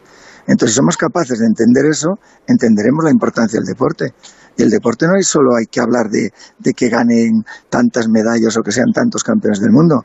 El deporte asociado a todo lo que te decía antes, con salud, con investigación, con puestos de trabajo, es decir, todo eso es, es abarcar la vida de un país. ¿no? Hmm. Entonces, si queremos eso, entenderemos que hay que aumentar los presupuestos y que en la medida que tú aumentes este presupuesto, reducirás de otros ministerios teniendo mejores resultados. Y a partir de ahí, trabajar. Entiendo, entiendo perfectamente lo que me, lo que me quiere decir. Eh, presidente, voy terminando. Eh, de todas eh, las medallas y de todos los grandes resultados que han sacado nuestros deportistas, la, medalla, la medalla de Teresa Portela le hizo una especial ilusión porque ella misma lo decía, ¿no? El que la sigue la consigue con todo lo que, con todo el, el sacrificio y el esfuerzo de estos últimos, de estos últimos años y de todas sus participaciones en los Juegos. Es que, a ver, la respuesta que doy que voy a dar no es una respuesta política, porque los que han estado conmigo lo saben y tus compañeros, yo me emociono con todas las medallas, con, los diplomas. Y segundo, y estoy más con aquel que no consigue la medalla. Pero dicho eso, es que la medalla de Teresa se la debía al movimiento olímpico es que Teresa ha sacado medalla en todos los campeonatos de Europa, campeonatos del mundo, le faltaba la medalla olímpica y nos llevamos todos una alegría impresionante. Pero has tenido una medalla extraordinaria con la de la de, la de karate en katas. Hmm. Que Sandra le gane en Japón, en katas. Tremendo. Japón, que es el país, Oriente, o sea, es el país fundador del karate. Que le gane en Japón en el Budokan le gane en katas, es una barbaridad. Pero déjame que te diga, es que la no medalla, que no la consiguió, pero es la medalla más importante que tiene España, la de Chuso García Bragado, es que te pone los pelos de punta con ocho juegos. y así te voy uno a uno. O sea, gente que iba para ganar medalla y que no ha ganado medalla. Pero yo creo que eso es el deporte. Eso es lo que nosotros tenemos que defender. Lo más importante es que el deporte, el equipo ha competido y que ha sido el equipo de España. Hoy en, el, en, la, fiesta, no la fiesta, el reconocimiento que le ha hecho la Federación Española de Fútbol al equipo, hay una frase de Marco Asensio que me ha encantado. Dice, nosotros allí no éramos un equipo, éramos unos deportistas que representábamos a España porque al final los Juegos Olímpicos el equipo es el equipo olímpico español en la que van todos los deportistas de distintos deportes. Pues esa sensación de equipo es con lo que yo me quedo. Por eso, todas las actuaciones, ganando y no ganando, para mí son importantes, mm. muy importantes. Y, ahora que hablaba de los, de los equipos, em, nos va a costar, ¿no? Porque se nos va una generación en el, en el baloncesto, los chicos de baloncesto, las chicas de baloncesto, en el balonmano también se está acabando una, una generación, va a ser muy difícil eh, reponernos, ¿verdad? Aunque, aunque haya mucho nivel que venga por debajo. Bueno, yo creo que, que, mm, si me permites, el problema es que van a dejar la competición figuras estratosféricas, ¿no? Sí. Al final, conseguir, tendremos un grandísimo equipo de baloncesto, pero conseguir un Pau Gasol me parece una auténtica locura. Pero yo creo que tenemos que ser muy optimistas porque si miramos los resultados de los juegos, has visto a gente muy joven que ya está rozando la medalla. Y en el tema del baloncesto en concreto, en todas las categorías inferiores, tanto de chicos como de chicas, son medallas europeas o mundiales. Sí, sí. El balonmano igual, es decir, yo creo que tenemos una generación que viene trabajando muy fuerte, espectacular. Ahora no le pidamos que salga un Pau o que salga, no sé, un Alejandro Valverde cuando deje la competición Mm. o un Rafa Nadal, porque son figuras insustituibles, pero aparecerán otros deportistas que elevarán el nivel, llevarán el, de- el nivel del deporte español a los primeros puestos, no tengo ninguna duda, y los resultados están ahí en- visibles en Tokio. Eh, y la última, eh, presidente, eh, y me lo contaba antes y lo hemos vivido con nuestros compañeros, la experiencia de estos Juegos Olímpicos en plena pandemia, que ha sido muy complicada, que lo ha hecho maravillosamente bien el Comité Olímpico Internacional. Pero casi casi usted eh, ha agradecido el que no hayan sido finalmente estos Juegos en Madrid, que hay que recordarlo. Madrid 2020 era candidata para albergar estos Juegos Olímpicos. No, no le he agradecido porque Madrid merece unos juegos. Yo creo que es la ciudad del mundo más preparada para hacer unos juegos, pero tengo que reconocer que el esfuerzo que ha hecho Japón para hacer los juegos ha sido impresionante porque las medidas que se han tomado, es verdad que duras, estrictas, han garantizado que la salud de los deportistas se conserve y se preserve. ¿no? Ten en cuenta que el dato que yo tengo es que solo el 0,02 de, de deportistas han estado mm, atacados por el coronavirus. Mm. Es un número ínfimo. Claro, a recordar lo que se hizo en España, hemos vacunado a todos los deportistas, a los medios de comunicación, a los técnicos, hemos vacunado a todo el mundo. Entonces, con eso más las medidas de seguridad que se han tomado, ha hecho que la medalla más importante, que es la de la salud, se haya conseguido. Y eso son palabras mayores. Presidente del Comité Olímpico Español, Alejandro Blanco, eh, le mando un saludo muy fuerte de parte de Roberto Gómez y le, y le dejo tranquilo. Un abrazo, presidente. Nada, un abrazo para todos y un abrazo muy fuerte para mi gran amigo Roberto Gómez. Un abrazo para todos. Hasta luego. Chao, hasta luego, hasta luego. Hasta luego, adiós. Eh, Alberto Pereiro, ¿cómo ha sido el recibimiento de los nuestros en, en Barajas?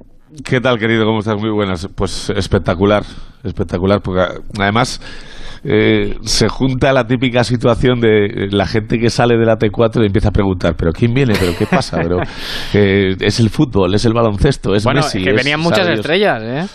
Bueno, venían los dos waterpolos, eh, lo que quedaba del atletismo, que era marcha, eh, maratón 1500 y las combinadas, el balonmano, y me dejo algo, pero no sé qué me dejo. Bueno, pero, pero Bueno, vamos, deportista grande, media, deportista expedición de, Claro, eso es, eso de los deportistas olímpicos de España, eh, presididos evidentemente por Alejandro Blanco. Y oye, pues eh, al final es una situación bonita porque ves eh, a Chuso García Bragado, que lo hemos visto con Menegas a las ocho y media. Y los del fútbol se han ido rápido porque tenían homenaje en las Rozas eh, por parte de, de su propia Federación de Rubiales. Y ha hablado Ceballos, le escuchamos. Venga. Cuando ves a unos compañeros rotos, ves a unos compañeros que han luchado durante cuarenta y tantos días por conseguir el objetivo del oro, cualquier palabra, creo que hay un vacío tan grande que, que era imposible de, de remediar, pero lo, lo que les dije a los compañeros eran que estuvieran tranquilos, porque esta generación va a ganar Eurocopa, va a ganar Mundiales. Ojalá, ¿eh? Eurocopa, Mundiales y lo que venga, lo que venga, lo que venga. Ojalá. Por cierto, que comentabas antes lo de Pau Torres. Eh, Sí, Pau juega sí. la Supercopa, pero luego se va dos semanas de vacaciones. Hombre, merecidas vacaciones. pero Pedri no. Nada, Pedri nada. Pedri O sea, lo- Pedri, pero Pedri, ¿qué le pasa en la cabeza? No, pues, pues que evidentemente... eh, Pero que ese chaval necesita quiere, quiere vacaciones seguir por el triunfando amor en el. Barça y le habrá llamado Koeman y habrá dicho, nada, tiro para adelante, tiro para adelante. No sé si es que en las siguientes dos convocatorias de la absoluta no estará Puede ser. eh, para descansar un poco entre semana, pero vamos, 73 partidos este año, 5.300 minutos para cada uno de los dos, Pau Torres y Pedri. Y bueno, y Arzábal sí va a tener vacaciones, Asensio no, eh, Miquel Medino tampoco, porque se incorpora directamente a la Real, eh, venía de lesión y le ha valido un pelín de rodaje los juegos para estar medianamente bien, así que a ver qué pasa, pero eh, está claro que De La Fuente tiene que renovar, que la conversación va a ser subida de tono, veremos a ver si no tenemos que lamentar nada por la plata de los juegos. y en principio todo tranquilo. Hasta luego, Pereiro. Chao, chao. Adiós, seguimos. El transistor. Ángel Rubiano. Onda Cero. Mira, lo de que la Amazonas se ve desde el espacio me lo creo. La muralla china... mm, Pero que se vea el concesionario Kia en Alcorcón, venga ya. Takai Motor abre las puertas del mayor concesionario Kia de Europa. Te esperamos en la milla del motor en Alcorcón. Kia, calidad con 7 años de garantía. Ah, y también puedes visitarnos en nuestras instalaciones de Fuenlabrada y Móstoles y en la web takaimotor.com. Yo soy del Getafe y eso es lo bonito. Haga frío, llueva, yo me ponía mi chubastero y al Getafe mi bufanda. Algo que no, que no se puede. Una cosa muy- como una alegría y yo qué sé. Si tuviera que animar a alguien para que viniese al Getafe, le diría que es una familia. Y decirle que todo el mundo que ha venido un día se ha quedado. Abónate en nuestro 75 aniversario desde 100 euros toda la temporada. Liga y Copa. Getafe Club de Fútbol.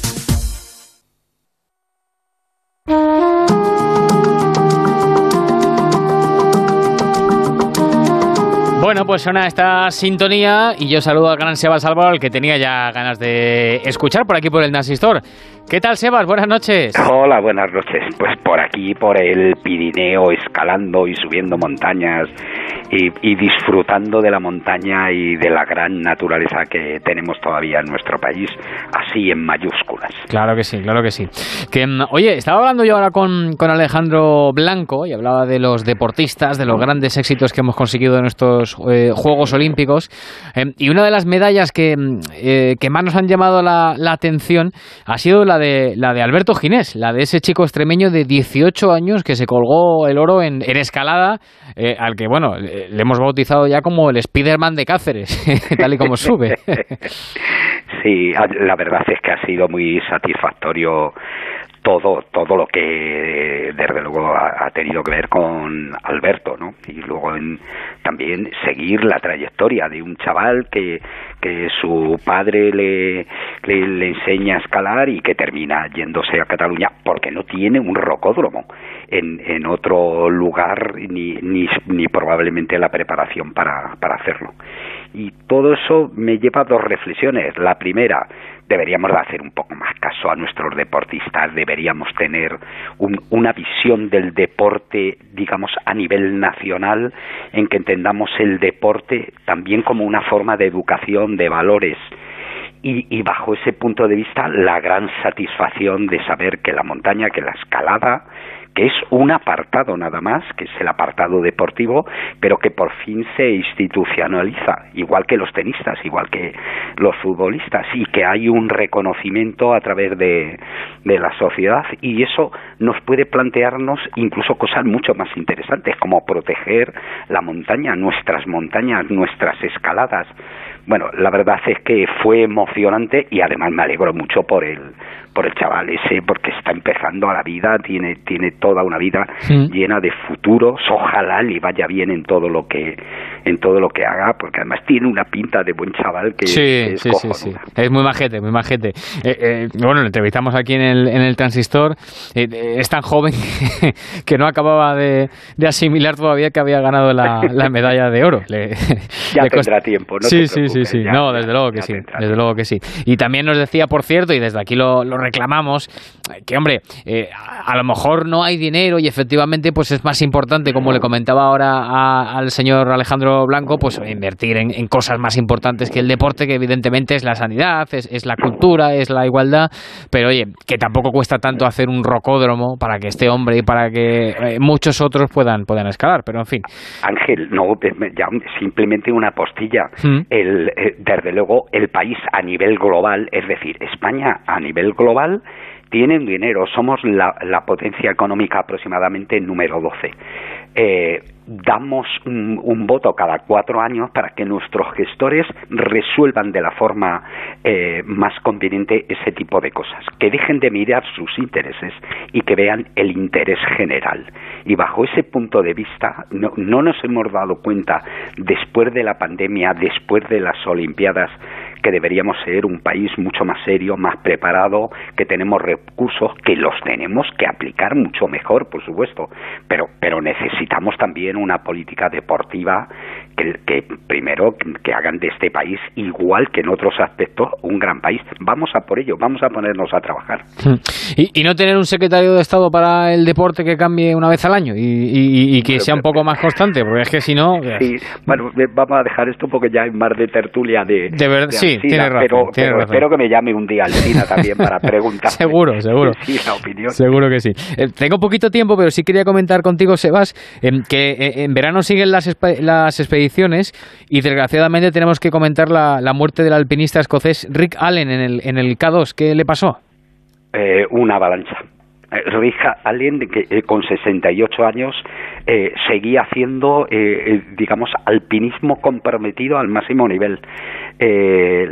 había sido, sobre todo, muy conocido en el año 2012, escaló la gran arista de los Macenos, 17 o 18 días estuvieron metidos en una pared por encima de 6.500 metros para llegar al Nanga Parbat a 8.125 metros, una de las aristas y de las escaladas más comprometidas que en el mundo había y que solo hizo él y, y su compañero, con 59 años también, lo cual no sabe nos abre esa perspectiva. Hablando de Alberto, Alberto medalla de oro con 18, un tío con 59 abriendo una grandísima vía a un 8000 y ha muerto en el K2 intentando abrir una, una ruta con, con, un español, con Jordi Tosas, les pilló una avalancha, estaba en muy malas condiciones la pared y, y a Rick le encontraron el cuerpo el, al día siguiente, lo han enterrado a la base del K2 y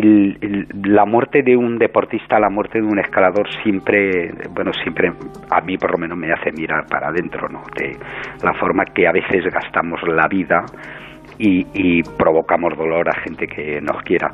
Pero Rick Allen es un magnífico ejemplo precisamente de lo que es el alpinismo clásico. Hasta mañana, Sebas. Hasta mañana, amigo. os contaré las últimas al respecto de eh, que encontraron los cuerpos de, mm. los tres desaparecidos en invierno en el Cabo. Lo dejamos para el lunes que viene. Me parece perfecto.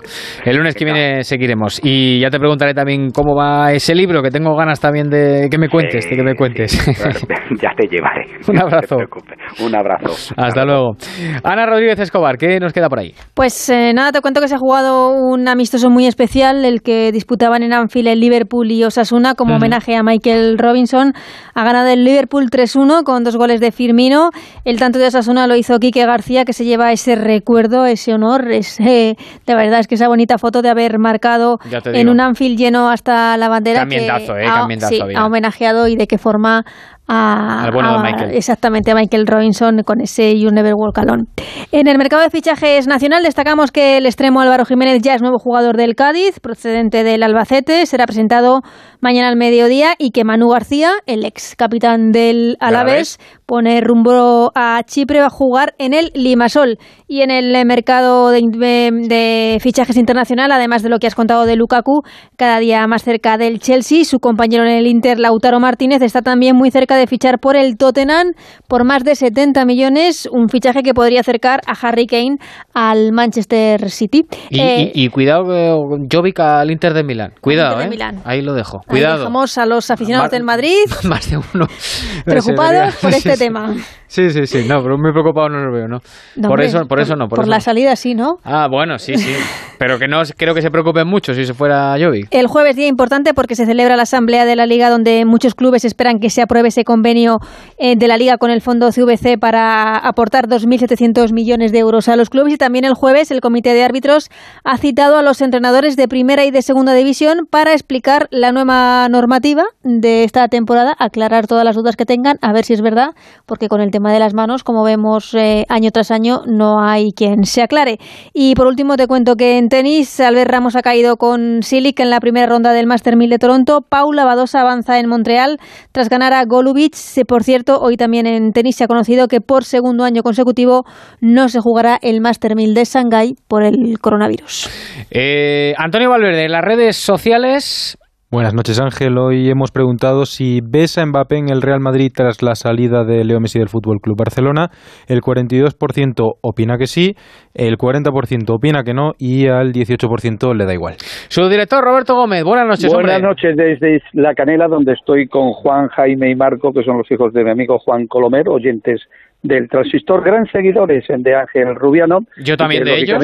Mm. Pues sí, haces bien, pues son unos chavales magníficos que, que, su padre es un sitio magnífico este de Isla Canela. Pues es lo que te iba, estábamos hablando del asunto Mbappé, pero es que claro, es que es que Mbappé, si viene al Real Madrid, que yo quiero que venga al Real Madrid, eh, por supuesto, lo va a pagar el Real Madrid, porque claro, el, el fichaje de Messi, que se lo va a llevar el Paris Saint Germain, según todo apunta, a Messi le han ofertado de 80 millones por temporada, cada una de las dos temporadas, conoció una tercera, más 50 de fichaje, 210 millones de, de, euros. Es decir, que yo creo que el Paris Saint-Germain se lo venderá al Real Madrid de Mbappé por una temporada por 130, 140 millones de euros. Pero en el Florentino, el Real Madrid necesita indudablemente el fichaje del francés, primero porque es un grandísimo jugador y segundo porque indudablemente el Real Madrid y la Liga Española lo necesita. Otra cuestión, contentísimo con que Extremadura en los eh, días 5 eh, y 6 la selección sub-21 de Luis de la Fuente juegue en el Mendelejo, la absoluta juegue en el campo del Vivero, un partido además importantísimo frente a Georgia, y luego las mujeres jugarán en Cáceres el mes siguiente.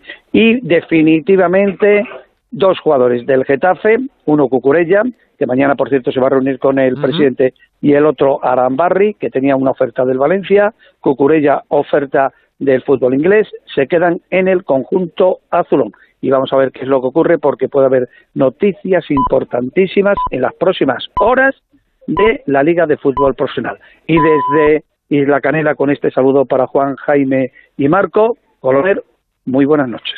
vaya crónica la que daba el subdirector. Ah, ¿eh? Como siempre, como siempre, espléndido, como siempre, vamos, alguna cosita más, no queda más, no queda. Vamos, hemos dado además hasta lo que, lo que le van a pagar, que no lo sabe nadie, 40 millones netos por temporadas, 80 a, Messi, pues que no veas la que se valía. Ya te digo.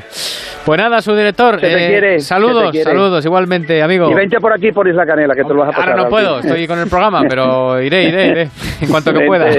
Venga. Hasta luego. Un abrazo. Valverde, las portadas, venga, que nos vamos. El diario As que abre con Mbappé es posible y una foto del jugador francés enfadado durante el partido del PSG este fin de semana. Marca, por su parte, abre el diario con Alaba, del que aseguran que será el Kaiser del Real Madrid.